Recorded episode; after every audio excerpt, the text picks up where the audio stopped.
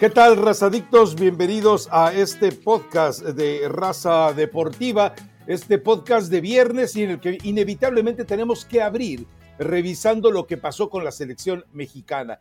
Ya Coca dio su primera eh, convocatoria, 34 jugadores, algunas ausencias que sí son para cuestionar y otros que siguen ahí prácticamente viviendo yo no sé de qué milagro, de qué miseria. Es decir, Néstor Araujo, sí, lo entiendo, es de Cristian Bragarnik. ¿Él acaso se lo impuso a Diego Coca? Porque Néstor Araujo, si ya en el América no saben qué hacer con él, ¿cómo puede pensarse en él para el proyecto 2026? Pero bueno, déjame saludar a Elizabeth Patiño, que seguramente Elizabeth Patiño también tiene algún juicio. Eh, ya lo de Víctor Guzmán, pues nos queda claro, ¿no? Es decir, se lo cobraron con eh, el Tata Martino, no lo convocan por aquel positivo de dopaje y que nunca quiso abrir la prueba B, entonces queda claro que ya para la federación es un tipo marcado, es un tipo estigmatizado. Entonces vamos a ver si más adelante Diego Coca por necesidad o urgencia, que me parece que en este momento tampoco es que lo necesite, eh, eventualmente lo llama. Pero Eli, eh, sí, hay, hay cosas lógicas, agradables en esta convocatoria, pero también inevitablemente hay jugadores que uno se pregunta, ¿y tú qué demonios haces ahí, Néstor, Héctor, Jesús? Hay varios, Rafa, hay varios nombres. Eh, buen día, tarde, noche la gente que descarga el podcast este viernes. Yo creo que si vamos línea por línea vamos a encontrar dos o tres nombres. Coincido contigo completamente en la situación de Néstor Araujo. Cuando nos preguntábamos hace precisamente un par de semanas qué tanto van a tener esa posibilidad de tener injerencia dentro de la selección mexicana, los, los tentáculos de, ay, qué bueno que corregí a tiempo, los tentáculos de Bragarnik. Eh, pues ahí te das cuenta con lo de Néstor Araujo, ¿no? Y varios jugadores eh, más, Rafa, eso en línea defensiva. A lo mejor si vamos eh, línea por línea, me hubiera encantado ver a Víctor Guzmán, que lo está haciendo bien con, con Rayados, creo que ha sido de lo, de lo mejor en este torneo, tendría que aparecer en esta lista. Después, ver a nombres, sí, también tendría que estar ahí, ver a nombres como Antuna, el mismo Córdoba, ¿no? Que Diego Coca no lo utilizaba como titular en Tigres, son situaciones que no se entienden tanto. Me llamó la atención lo de la Rosa, y mira que es un chavo que conozco ya desde hace mucho tiempo. A mí no me parece que esté viviendo un tiempo para, para selección, pero tampoco no hay mucha materia prima de donde echar mano, ¿no? Entonces, quiero pensar que Diego Coca quiere también respaldar un poco el, proyecto que hoy tiene Pachuca de darle tanta continuidad a jugadores mexicanos. Pero más allá de eso, pues podrían ser tres o cuatro nombres, Rafa, pero no sobran ni, eh, ni faltan tantos. O sea, realmente hoy, pues es lo que tienes, es lo que hay. Yo creo que sí sobran. A ver, eh, sí sobran porque Araujo no tiene nada que hacer ahí. Moreno, pues el mismo Bucetich dice no está en condiciones. Eh, ¿Quién más? Eh, Jesús Gallardo y yo tampoco le veo qué tenga que estar haciendo ahí. Pero anda bien, anda bien con Rayados. ¿Tú crees? Bueno, sí, pero, con, pero, con, selección, ¿cuándo lo viste me encanta. Romo tampoco me encanta en este momento con selección cuando viste bien a Gallardo, cuánto hace que no ves a un Gallardo útil en selección mexicana. Entonces, eh, ya sabemos, es eh, un axioma viejísimo, hay jugadores de selección, hay jugadores de equipo y pocos son los que te funcionan en los dos lados. Y sí, eventualmente, eh, lo que no me desagrada la convocatoria, excepto por esos puntos negros, ¿no? La injerencia de Bragarnik, los jugadores que ya están, que pertenecen a la generación Jurassic Park, y que deberían quedarse junto con en el museo, ahí en el Museo de la Mediocridad, claro, ahí con eh, Héctor Herrera, también acomodamos ahí a Andrés Guardado, lleva Guillermo Ochoa, ahí sí lo entiendo, Eli, porque mm, tú revisas y la verdad es que eh, el, que me digas, Malagón, cualquiera de los Jiménez, Cota, dime qué portero mexicano tiene hoy una regularidad cercana a la de Guillermo Ochoa. Es decir, eh, eh, sí es el portero que más eh, goles le han marcado con selección nacional, pero también es el portero más longevo en selección nacional. Y la verdad es que hoy la línea de mediocridad de los porteros es alarmante. Carlos Acevedo por momentos te hace sentir que este es el heredero y de repente al otro partido ves eh, cada miseria de, acción que dices, ah, caray, es que por favor hazte eterno, eh, Guillermo Ochoa. Pero sí, hay situaciones muy complicadas en la portería. Creo que es el punto más flojo en el que se encuentra en este momento Diego Coca, porque jurado que pensábamos que algún momento iba a aparecer, no apareció, y ahí podemos seguir especulando con nombres, pero no hay nadie en el horizonte. Es un problema que está viviendo recientemente México, porque hubo un tiempo que decías, ah, esta Ochoa, esta Corona y Talavera, ahí está, está tranquila la cosa. Pero hoy, hoy, si Memo eh, de repente le entra eh, una artritis reumatoide, se acabó México en el Mundial, ¿eh? Sí, no, no ha habido esa continuidad en los porteros. Bien mencionabas el tema de jurado, ¿no? Y decías, bueno, ya si Memo Ochoa no llega o no está listo, hay cuatro o cinco nombres que se han mantenido a buen nivel. Me parece que de todos, Rafa, podría ser Cota. Y, y dentro de estos altibajos que mencionas, lo, que lo que igual eh, dices de Acevedo, ¿no? Acevedo es un gran atajador pero tiene unos problemas terribles para salir. Entonces, eh, hay partidos donde salva y ves dos, tres atajadas así inmediatas y que parecen imposibles y en un tiro de esquina se termina comiendo un gol porque no sale. Tiene esos eh, claros oscuros el caso de Acevedo y Toño Rodríguez, que es un portero cumplidor, eh, te cumple, digo, yo no sé de pronto de, dónde es, apareció este nombre, sí me sorprende, pero si está o no está Toño Rodríguez, tampoco hay nadie más. E, eso, es cierto. ¿Dónde juega Toño? Toñito en Juárez, ¿no? ¿Quién mangonea eh, la carta de Toño? ¿También? También es parte de... Yo investigué y parecía que todavía estaba vinculado a la misma organización que está infiltrada en Chivas, pero me decían que yo, que ya se, que ya se deshicieron de él. Pero eh, como sea, eh, eh, el problema ya no es solo que llames a Toño, el problema es que no hay más. para de repente estar estudiando posibilidades. O sea, imagínate, Hugo González, te despierta siquiera alguna simpatía. ¿Cómo se llamaba aquel portero de León que terminó en la MLS o en la USL? Ya no me acuerdo, el güero. William Yarbrough imagínate, hay quien lo propone. No, seamos serios, mejor pónganse a trabajar a ver si por ahí se encuentran una mina de oro. Eh, regalen a jurado en, Europa, ya sé que se vaya al Gijón, al Oviedo, al Granada, si lo compra eh, fácil, al que sea, pero regálenlo para que por lo menos tenga actividad. ¿No está naturalizado Volpi, Rafa? Eh, Volpi, no sé, no sé si esté naturalizado. Pues, pero eh, ya habrá que pensar en, alguna situación así, ¿no? Pero bueno, ni modo. Y en la línea defensiva, sí, Araujo, y Moreno y Gallardo no tienen nada que hacer. Yo ya prefiero ver a Víctor Guzmán. Y Jorge eh, Sánchez. Y, Jorge, bueno, marcó un golazo, no sé si lo viste el jueves, marcó un golazo. Pero, pero, tiene mínima participación, ¿no? Lleva dos ya. Sí, sí, Sí, pero ese fue un, muy buen gol. Pero eh, eh, sí, ahí eh, tienes que pensar en que tu defensa tiene que ser con Kevin Álvarez por derecha, que tienes que elegir entre centrales como Israel Reyes, eventualmente como Víctor Guzmán, Johan Vázquez. O sea, parece que ahí no está tan grave la cosa. Y por izquierda, pues tienes a Arteaga, que es un jugador bastante confiable, o tienes a Campos, que la verdad es que trabaja muy bien con el equipo de Santos. Y la media cancha me parece que también está fluidita, y en el ataque, pues ya sabemos, lo, único que hay, el Chucky Lozano, que espero que llegue bien a la Copa del Mundo, el Chaquito, que está haciendo un trabajo sensacional pero en una liga de menor nivel como es la de Holanda. Y por derecha, bueno, eh, no sé si vas a improvisar por ahí Orbelín Pineda, no sé si vas a improvisar por ahí algún otro, jugártela con Laines, a ver si ya madura este muchacho, porque en la Liga MX no le vemos nada tampoco. Justifica las decisiones que tomaron sobre él, eh, tanto en el Betis como ocurrió también en Portugal, ¿no? Con el Sporting Braga.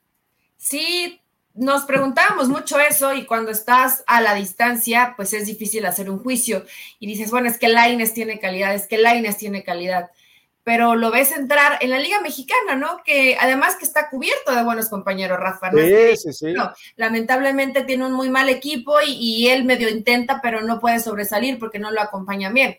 Hoy Laines está en un equipo donde está bien acompañado y no ha funcionado. Hasta el momento no ha funcionado y no lo vamos a medir tal vez porque tuviera cinco o seis asistencias o algún gol, pero con una intención distinta o sumándole mucho más al equipo, eh, creo que sería un Laines del que sí todos criticamos que Gerardo Martino no llevara la Copa del Mundo. Y hoy le está dando la razón a Gerardo Martino. Veremos estos, estas almas medio perdidas y extraviadas si las puede recuperar Diego Coca, que también va a ser parte de la chamba eh, dentro del proceso para la siguiente Copa del Mundo. Seguramente a lo mejor veremos una línea de cinco, por eso vemos a mucha gente en medio campo y en, y en defensiva para que pueda surtir bien el equipo Diego Coca. Entonces va a ser interesante las primeras pruebas, más allá que los equipos no son de alta exigencia cómo va a armar, con quiénes va a armar Diego Coca a esta primer selección mexicana que tiene ya en puerta.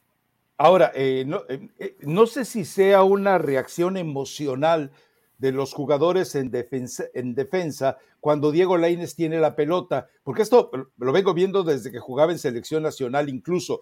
Diego Laines toma la pelota y se arma como una especie de panal a su alrededor.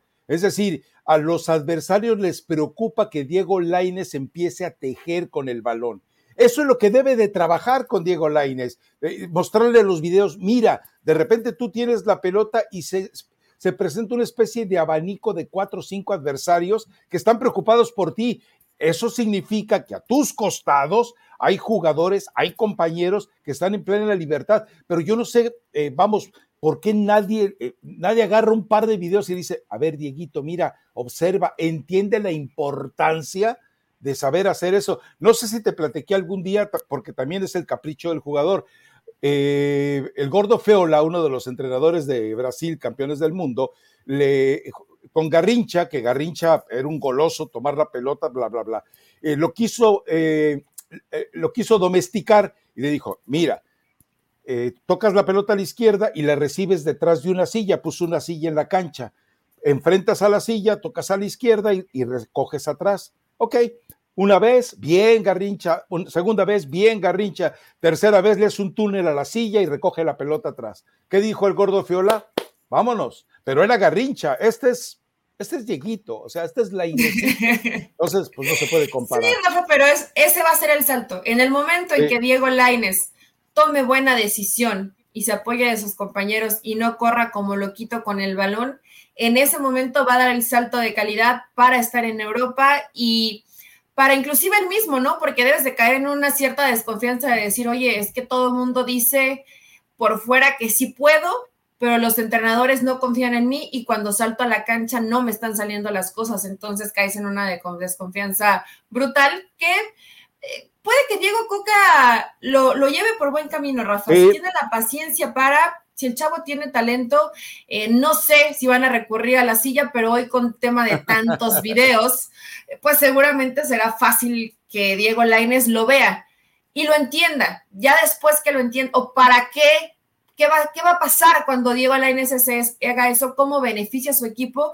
Si logra meterle ese chip en la cabeza a Diego Coca, eh, va a cambiar totalmente hasta el momento lo que ha sido la carrera de, Diego Laines. Pero en términos generales, es una lista eh, completita con sus ausencias de cuatro nombres probablemente que no tendrían que aparecer ahí. Lo de Víctor Guzmán, pues simplemente es recordar que aquel episodio de dopaje hoy lo tiene fuera de la selección mexicana y no va a regresar, ¿no?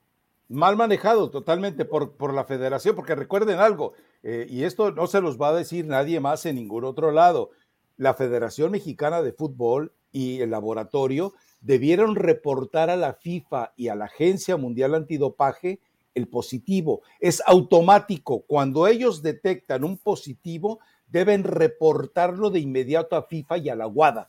Y ninguno de los dos lo hizo ni el laboratorio, que es su obligación y hasta eh, responsabilidad ética, y la federación, que no sabe lo que es responsabilidad ni es ética, y que utilizó esa carta oscura para chantajear justamente a Pachuca en el momento en que hacía la negociación eh, para venderlo a Chivas. Dijo, ¿qué, fue lo que dijo Decio de María? Se nos traspapeló. O sea, en tiempos, eh, en tiempos de correos electrónicos, eh, en tiempos tan modernos no se te puede traspapelar, o sea, no, no, no mientas, Decio. Pero bueno, entiendo, yo, yo de eso sí desconfiaba muchas cosas porque siempre que me topé con él traía un aliento alcohol que me decían que era porque tomaba chochos, no por otra cosa. Sí, árnica. Chochos, exacto, que juntaba Medicina homeópata. para la reuma. Entonces, bueno, yo dije, ah, no, entonces no puedo ser mal pensado con él. La, la otra eh, pregunta que te quería hacer, Eli, sobre esto de selección nacional. Ah, perdón, en el caso de Diego Coca, yo sí creía que iba a solucionar a Laines en Tigres, te explico por qué.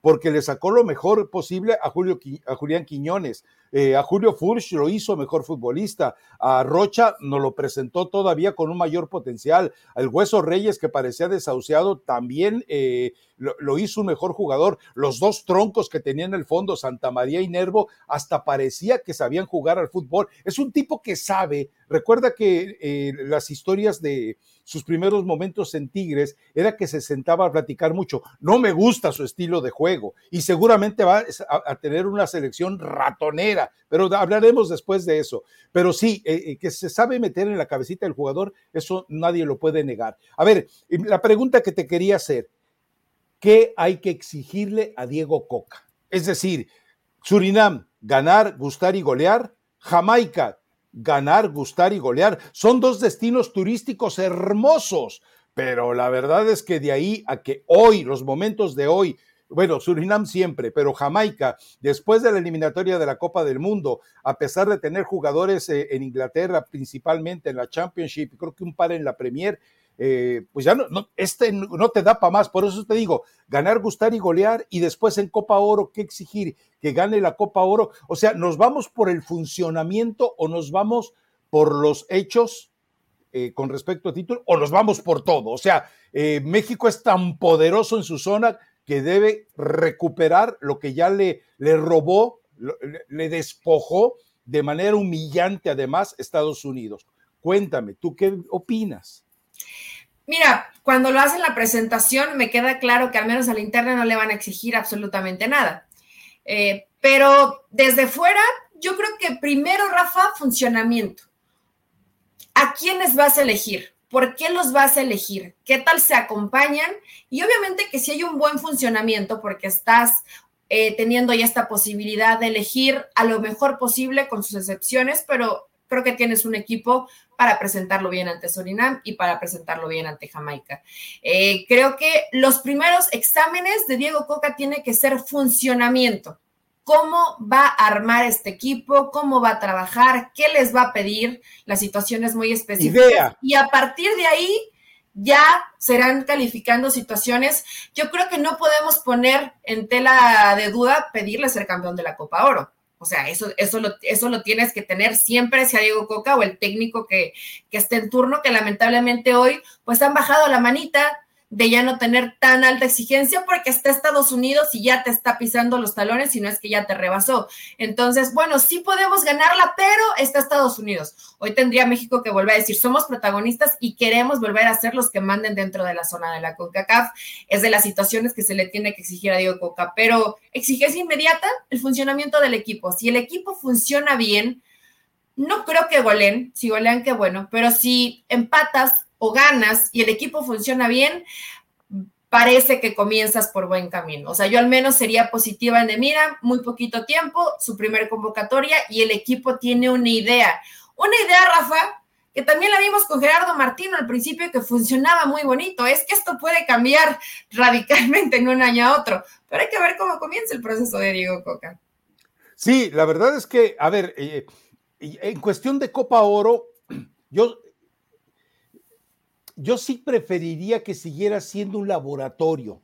Ah, eh, eh, es, grave, es peligroso. Recuerda que Javier Aguirre, por ejemplo, consigue la clasificación para el Mundial 2002 y después viene una Copa Oro y prácticamente le entrega porque vete a, cualquier cosa a, la cancha y bueno, termina, termina perdiendo. Eh, creo, que, creo que ni siquiera llegó a la segunda ronda de una Copa Oro pero fue por el afán de ensayar. Con Manuel Puente pasó lo mismo.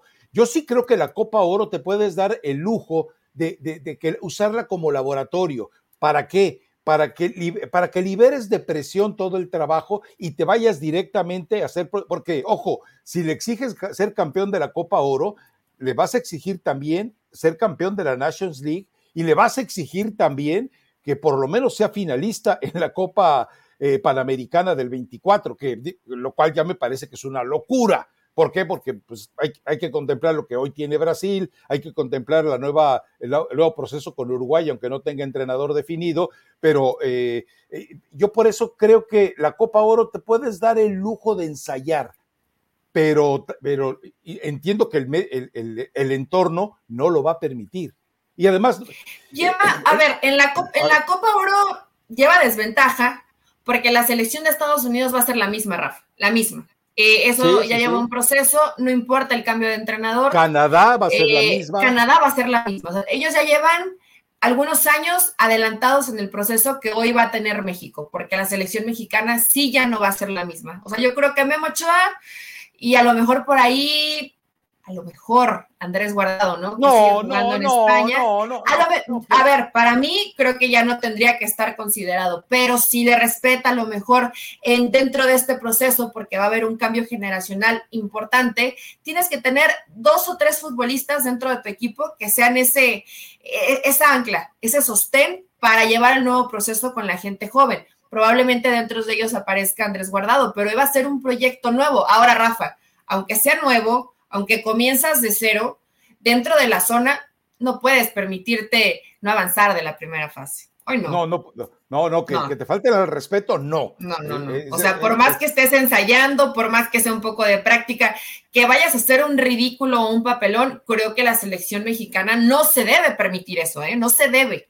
O sea, podría ser Diego Coca 400 mil experimentos, pero en la Copa Oro tienes que intentar avanzar lo más lejos que se pueda, jugando de acuerdo a lo que propone el nuevo entrenador. Pero tanto, me parece raro de ti, ¿eh? Tanto como consentir de sí, que sea laboratorio y a ver qué pasa, no lo creo. Eh, no lo creo porque además no puedes dar tanta ventaja a dos selecciones que ya tienen adelantadito el proceso.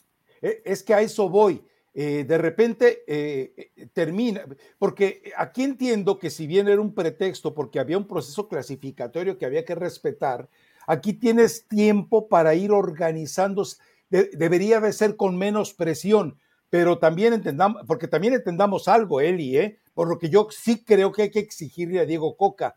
Juan Carlos Osorio pidió microciclos, ¿qué le dijeron? No vengas con tonterías. Pidió microciclos Tata Martino, ¿qué le dijeron? Está loco este tipo.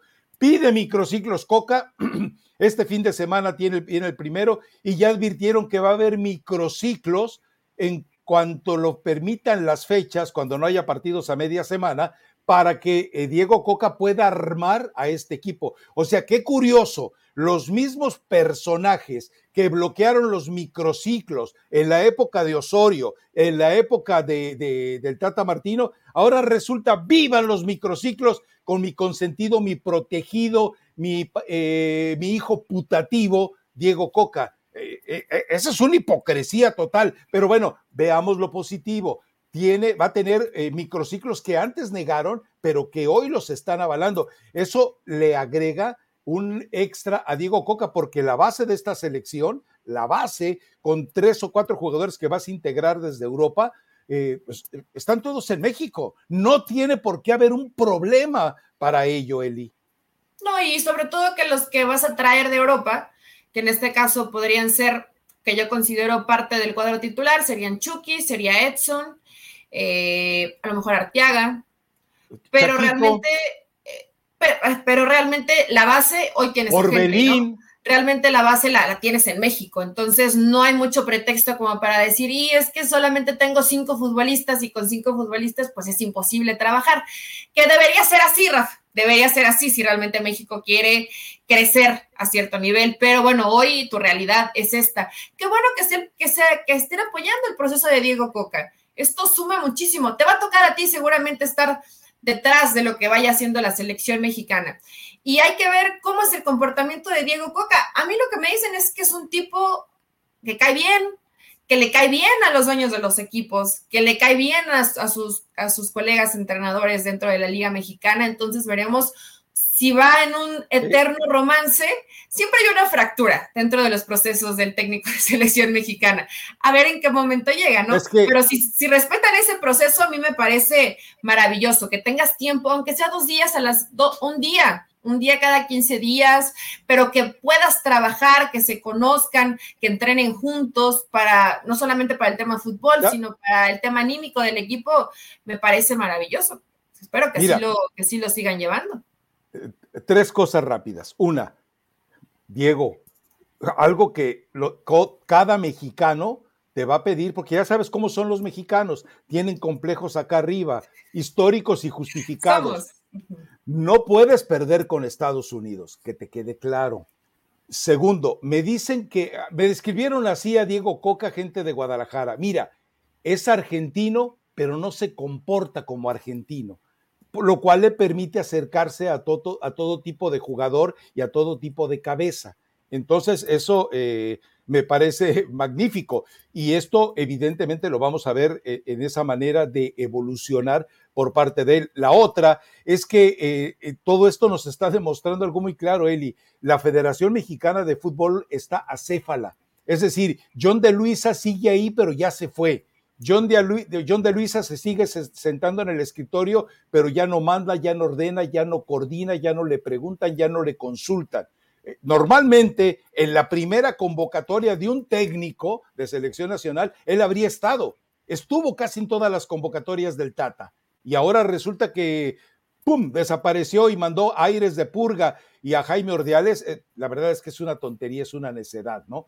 Y sí, eh, las preguntas que siguieron faltando, que, que, ayer eran más a modo. Oye, eh, Diego, Cristian Bragarnik va a decidir a qué jugadores convocas, pues ya estamos viendo que sí, ¿eh? Estamos viendo que definitivamente sí. Y la otra, ¿estás dispuesta a romper nexos con Bragarnik mientras eres técnico de la selección nacional? Porque podía decir que sí sin hacerlo y esto le, hubiera provocado un escenario, eh, ¿cómo te diré? Un poquito más cómodo. nadie le ha preguntado, ¿verdad, Rafa? Nadie, nadie, nadie. No, pues es que yo, yo, escucho las preguntas y digo, ya no nos hacen como antes, la verdad es que ya no nos hacen como antes. te van a volver a bloquear en selección, ya te ven feo por Gerardo Martino. No, no. pero no, a, ver, ojo tú vas a estar con tu manita así, el que sigue, el que sigue, y no te van a dejar hablar. Sabes que debo decirte algo, Israel Márquez, que el jefe de prensa de la selección, eh, eh, siempre, eh, bueno, hasta Beatriz Ramos, yo dije, esta, o sea, cuando, cuando habíamos coincidido, me veía de abajo, de arriba abajo y me ignoraba, que por cierto ya presentó su renuncia. pero el día de la conferencia de, en, en, en Qatar, eh, levanté la mano y fui como el cuarto, quinto y dice, a, ver, Rafael, dije, hasta sabe mi nombre, mira, me odia, pero me odia, pero me quiere. No, no, eh, yo creo que eh, hay huecos en los que en los que dicen, ¿sabes qué? Te voy a dar el micrófono para que lo castigues a este desgraciado. Para, la jefe de para los jefes de prensa es una chamba muy dura, Eli. Es una chamba muy canija, muy desgastante. Sí, pero tiene que, tienen que ser un tanto mediadores. Pero aunque cuando el entrenador se da cuenta que da demasiada palabra a gente que hace preguntas fuertes, lo toma personal. Entonces, yo, yo entiendo que es una chamba fuerte y que los tienen que cuidar de cierta forma y es normal, Rafa, tú tampoco te lo vas a tomar personal. Dices, oye, las nuevas generaciones no las hacen como, como antes, pero tú ya te las sabes. O sea, ya sabes por dónde, por dónde llevar el camino para que no pueda sonar a lo mejor que vas inmediatamente a no atacar, pero a cuestionar ciertas cosas de lo que nadie quiere hablar. Ahora, no se está diciendo eh, ninguna mentira, ¿no? Bragarni está con él. Eh, hay jugadores que aparecen en la lista que trabajan con Bragarni. ¿Por qué, Diego?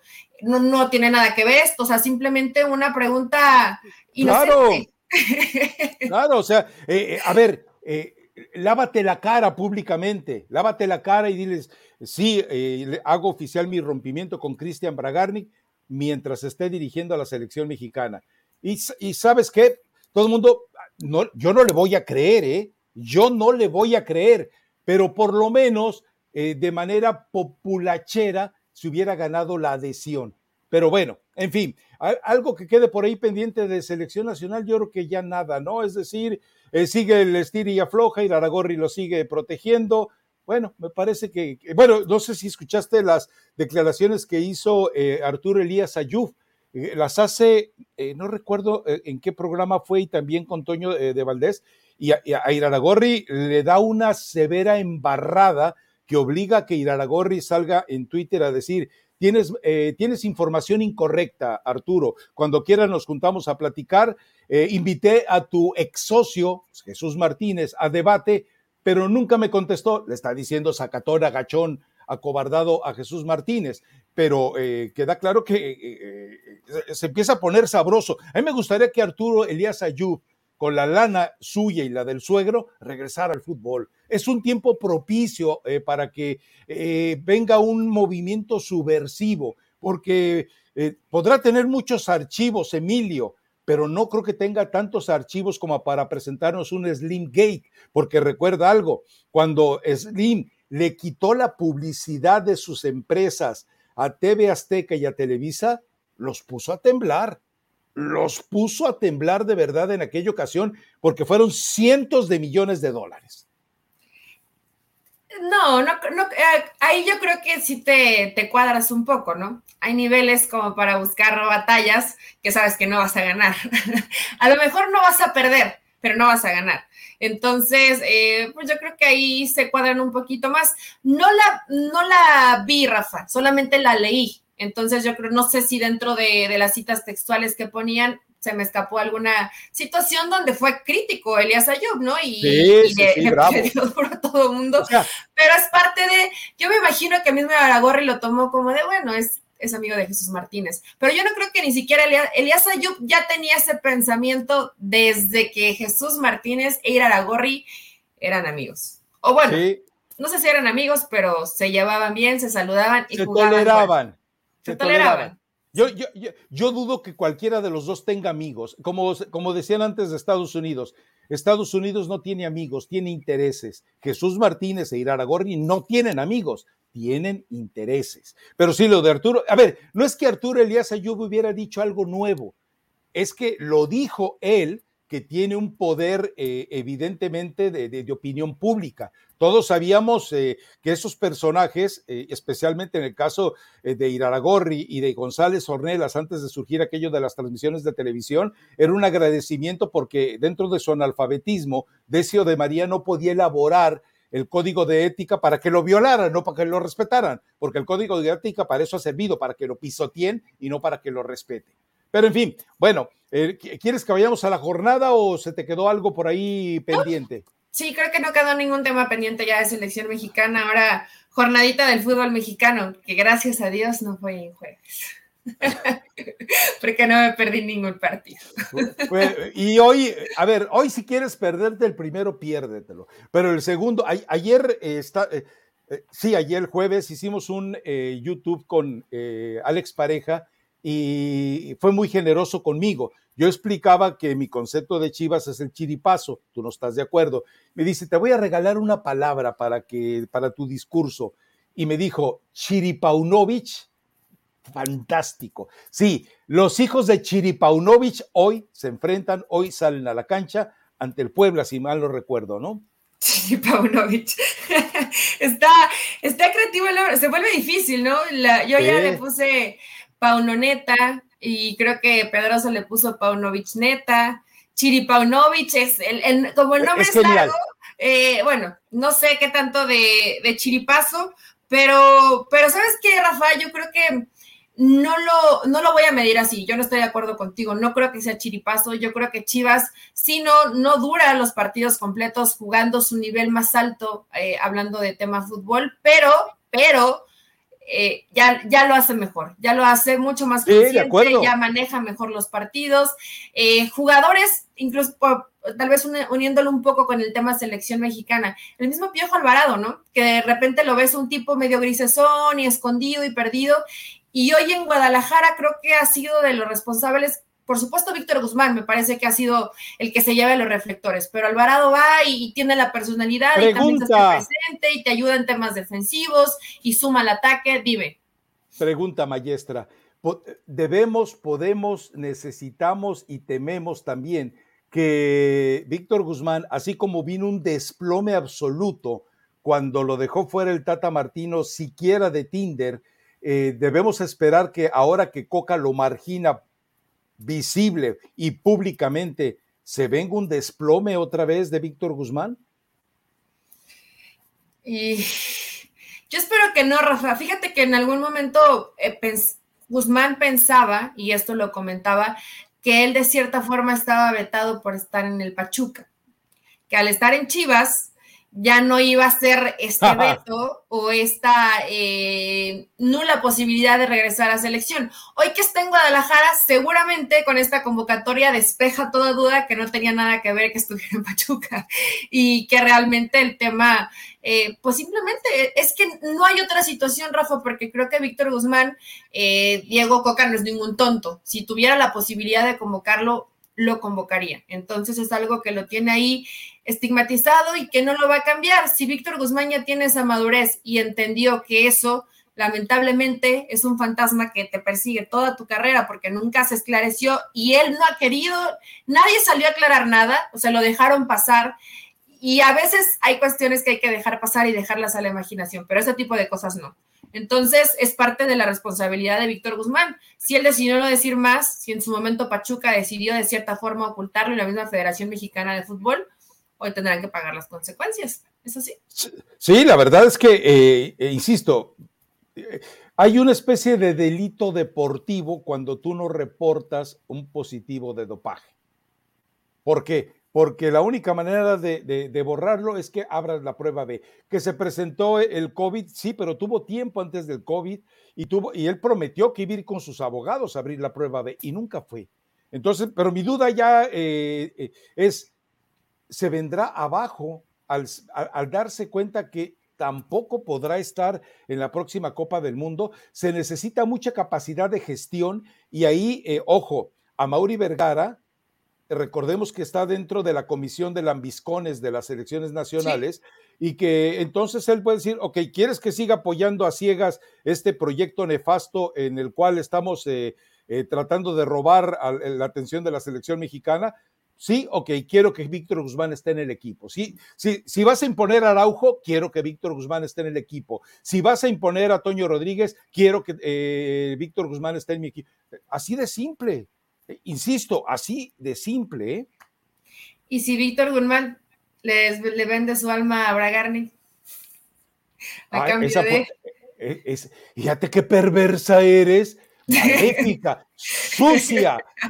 ¿Dónde aprendiste eso, Eli? ¿Con quién te juntas?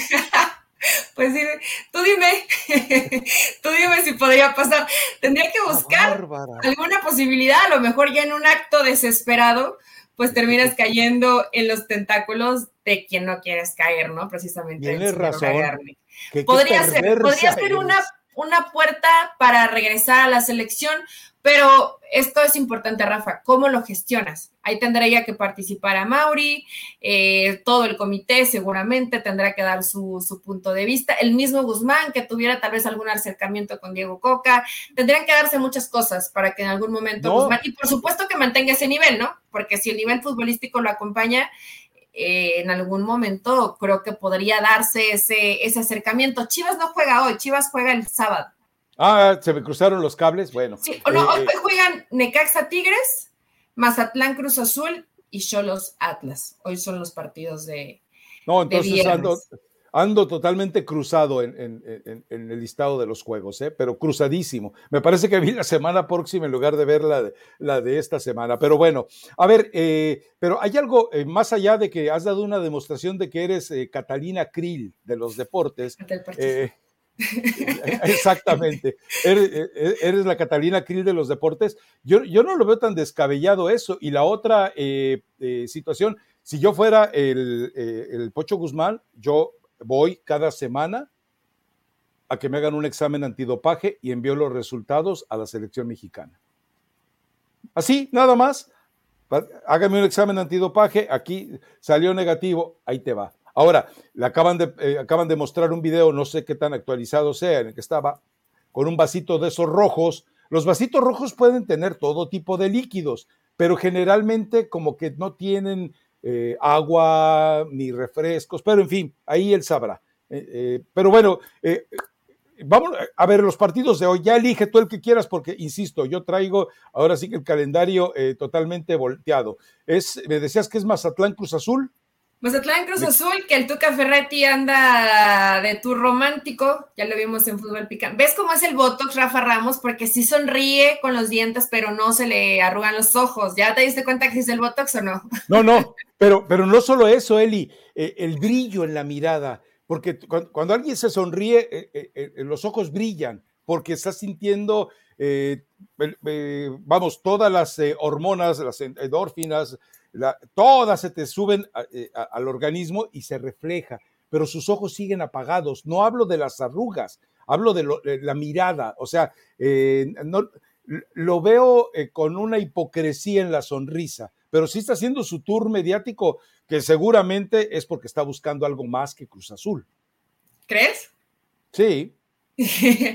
¿Ves? Y dices que yo soy la, la, que piensa en malas intenciones. Yo honestamente creo que el, el, ya se le pasó y le congeló un poco la mirada y por eso no ves ese brillo de las endorfinas en, la cara del Toca Ferretti. También, Rafa, ya el Toca está más allá del bien y del mal. Sí quiere que le vaya bien con Cruz Azul, sí seguramente tendrá intenciones y una forma y Cruz Azul va a sacar puntos y va a estar clasificando. Lo que probablemente Cruz Azul tiene que exigir no se pongan eh, a exigir un fútbol espectacular porque ni siquiera tienen jugadores como para hacerlo y le van a ir dando resultados, va a meter disciplina, que eso le hace falta y ya tuvo algunas semanas de trabajo contra un Mazatlán que... Eso, es Mazatlán. ¿Qué te digo? Mazatlán. El Mazatlán que ni siquiera creo que su nivel pertenece a, pertenece a la primera división. Entonces es un partido donde Cruz Azul tendría que aprovecharlo. El otro es Necaxa Tigres. Eh, veremos lo del Chima Ruiz, ¿no? Y el, rumor tan fuerte que yo no sé si sea verdad. Hay unos que me super aseguran que sí andan buscando al Tata y hay otros que se carcajean y dicen, no, no, no, no, no tiene nada que ver Gerardo Martino. Yo me voy más por el lado de que no tiene nada que ver Gerardo Martino y la directiva ya respaldó al Chima pero sabes cuando te respaldan tienes pie y medio, maleta y vuelo por si cualquier cosa. Bueno, seguramente se quedaría en Monterrey, pero por si tienes que salir del equipo.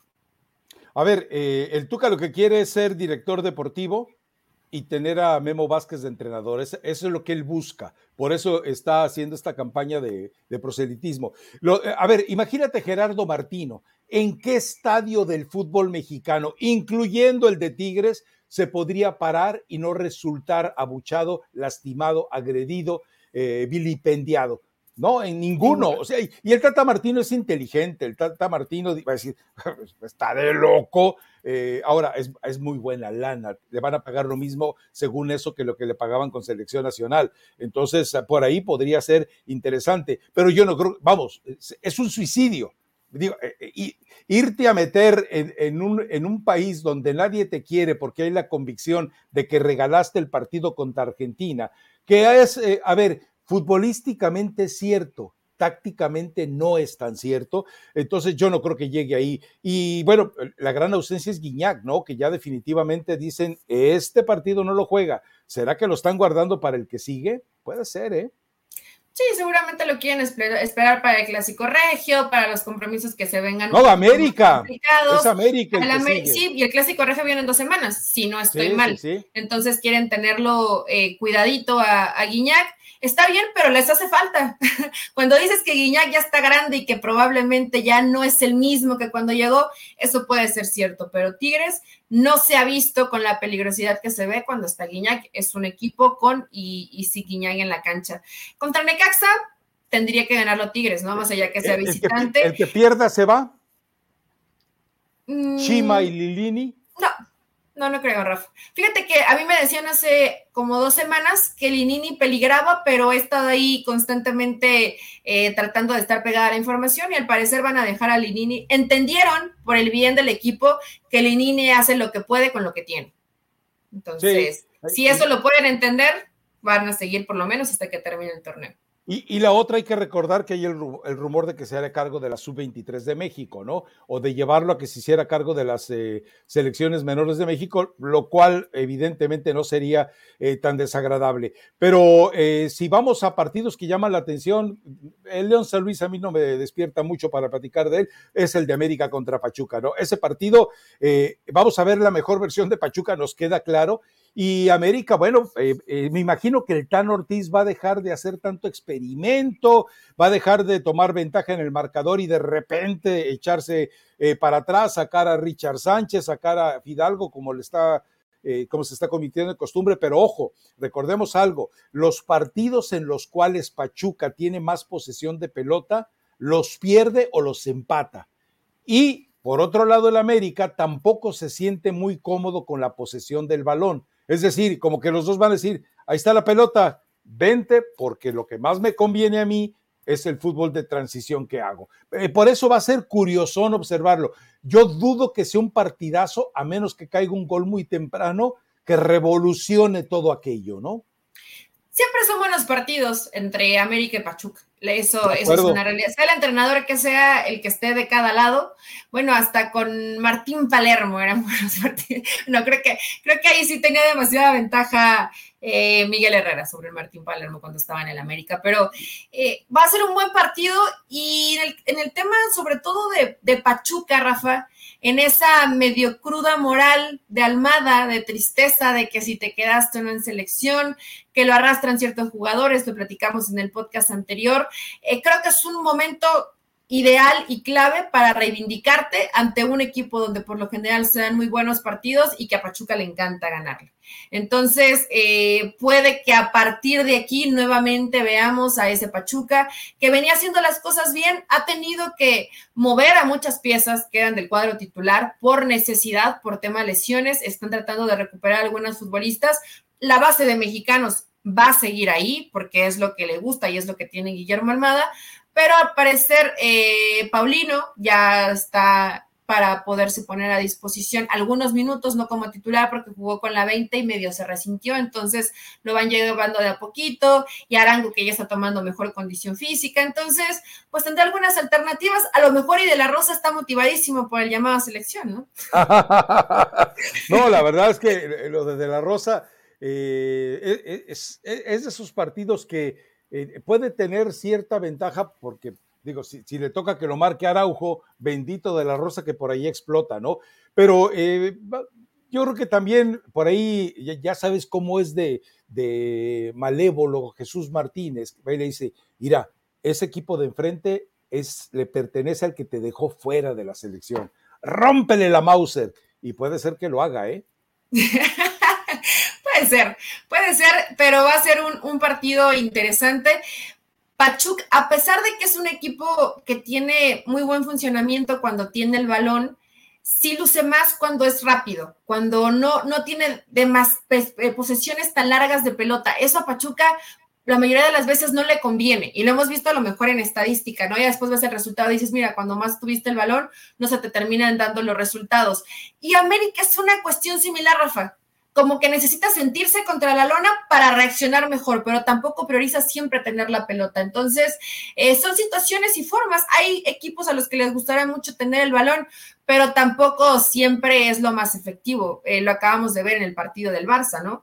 Hay momentos en que puedes tener la iniciativa y también termina siendo, termina siendo efectivo el resultado. Ya después si te sientes cómodo, no es otra cosa. Pero yo creo que Pachuca y América no se desesperan por tener el balón, pero sí son equipos que les gusta proponer. Entonces va a ser interesante. Quiero ver cómo se comporta la defensa del América.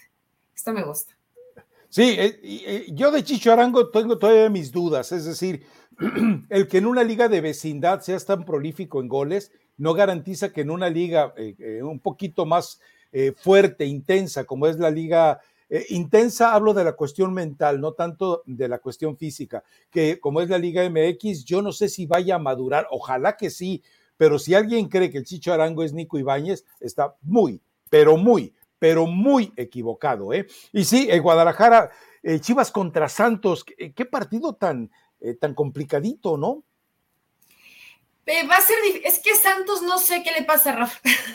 exacto. De pronto, a Santos no sé qué le pasa. A lo mejor podemos, eh, bueno, tú hablas de Chivas de Chiripazos, yo creo que sí ha tenido una mejor importante, pero va contra eh, sus propios intereses cuando juega local, porque, porque las cosas de local no le salen igual que cuando va de visitante. Porque corre menos riesgo y está bien y es parte de lo que hoy tiene dentro de esta apuesta a Pauno que, que, al parecer le va funcionando en cuanto a estadística.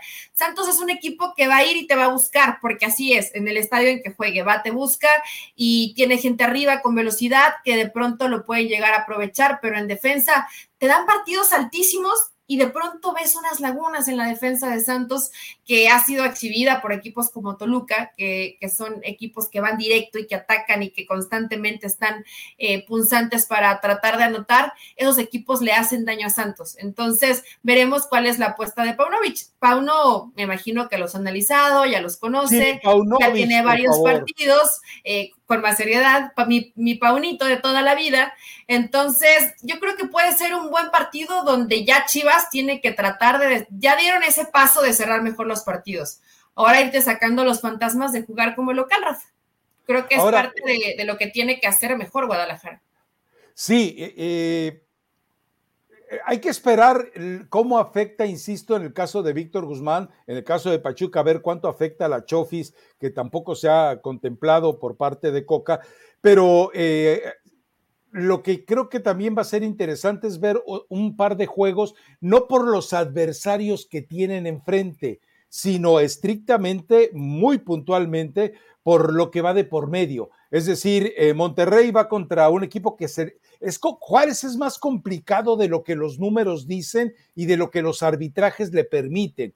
Y por otro lado, bueno, eh, Toluca me parece que tiene un momento propicio para eh, empezar a despegarse. digo, tiene cuatro victorias al hilo y empezar también a, comenzar una carrera y una persecución sobre un equipo de rayados que volvemos a lo mismo. Es un equipo poderosísimo en el papel, pero bueno, eh, la perfección no existe porque tienes de técnico a Alex Rey Midas, ¿no? lo vimos el lunes el partido contra León, Rafa. Fue mejor León. Y les costó un momento, un error, una equivocación para poder empatar el partido, ¿no? Y, bueno, se terminaron quedando otra vez sin un jugador y sin técnico durante, durante dos jornadas. A ver, Ahora, a, a, mí eso ya me llamó la atención, ¿eh? Porque tuviste fue, muy barata la segunda amarilla para terminar expulsando al, futbolista de León. Pero ya que todos los partidos termines con un jugador menos, en esta sí me pareció raro. Pero, raro. No sé si ya traen de encarguito un poco al Arcamón. Eh, o porque Pachuca. Pachuca. Claro. No, porque no pasa tanto con Pachuca. Bueno, a Almada constantemente lo están regañando, pero no es recientemente con Pachuca. Siempre es un tipo que se vuelve medio loco desde que estaba con Santos pero al Arcamón yo ya lo siento que lo traen un poco en la mira y a los mismos jugadores de León me parece que no los están midiendo igual que a los otros equipos. Espero equivocarme y que parte de la intensidad que les pide el Arcamón los jugadores sigan medio confundidos y, extraviados. Pero, bueno, él también pierde la cabeza, ¿no? pero, a ver, es que también entendamos algo. Había falta previa al gol del empate de Rayados? Sí, sí había, la falta, previa. Entonces, eh, había, si tú tienes el VAR y hemos visto que el VAR ha anulado o tomado, cambiado decisiones cuando detecta un error previo, acá tenía todo el derecho al Arcamón de, de, rebelarse y de indignarse. Y también tenía razón el jugador al protestar eh, eh, las condiciones en las que estaba el arbitraje. Pero bueno, eh, pero me gusta la carrera que está comenzando entre Nacho Ambriz haciendo buen fútbol y la mezquindad eterna del ex Rey Midas. ¿Cuál crees que dé más frutos? Ojalá que sea lo de Nacho Ambriz, ¿no? Ah, claro, de nada sirve ahorita veremos cuando llegue el momento de la, eh, de, la, liguilla, ¿no? La diferencia es esta.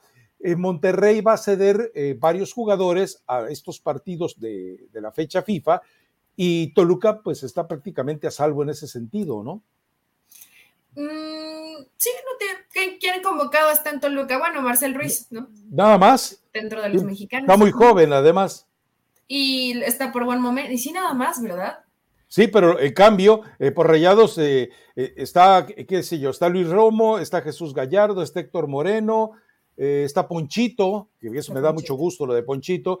O sea, sí le están quitando la columna vertebral del equipo, no llevaron a Funes Mori, lo cual me parece perfecto, pero sí le están quitando la columna vertebral. y entendamos que el agotamiento, pues, quieras o no, se manifiesta, ¿no? Viajes, un viaje para disfrutarlo, en todos sentidos, como es el de Surinam, y después regresar a la encerrona contra Jamaica, ¿no?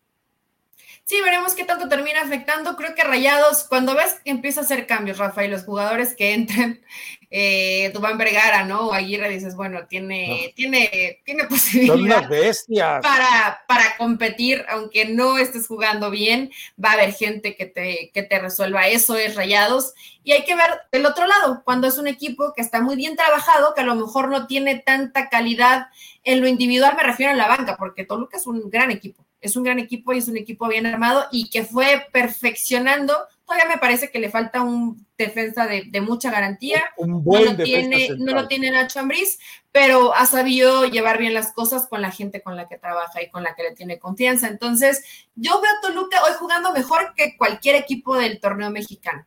Veremos si lo aprovecha y, y lo termina llevando así. La jornada no está mala. De Pumas Puebla, yo no sé si sigue eh, Rafa Puente con el pie y medio fuera o la victoria contra Mazatlán les, les dio respiro. A lo mejor sí, ¿por qué? Porque vas que el equipo lo respalda, ¿no? Y seguramente eso también lo, lo, puede ver la directiva. Si tu equipo te respalda, te quiere, por más allá que los resultados no se vienen dando, puede que a lo mejor Rafita termine el torneo.